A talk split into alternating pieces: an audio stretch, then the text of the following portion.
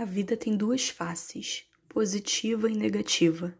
O passado foi duro, mas deixou o seu legado. Saber viver é a grande sabedoria, que eu possa dignificar minha condição de mulher, aceitar suas limitações e me fazer pedra de segurança dos valores que vão desmoronando. Nasci em tempos rudes, aceitei contradições, lutas e pedras como lições de vida e delas me sirvo. Aprendi a viver.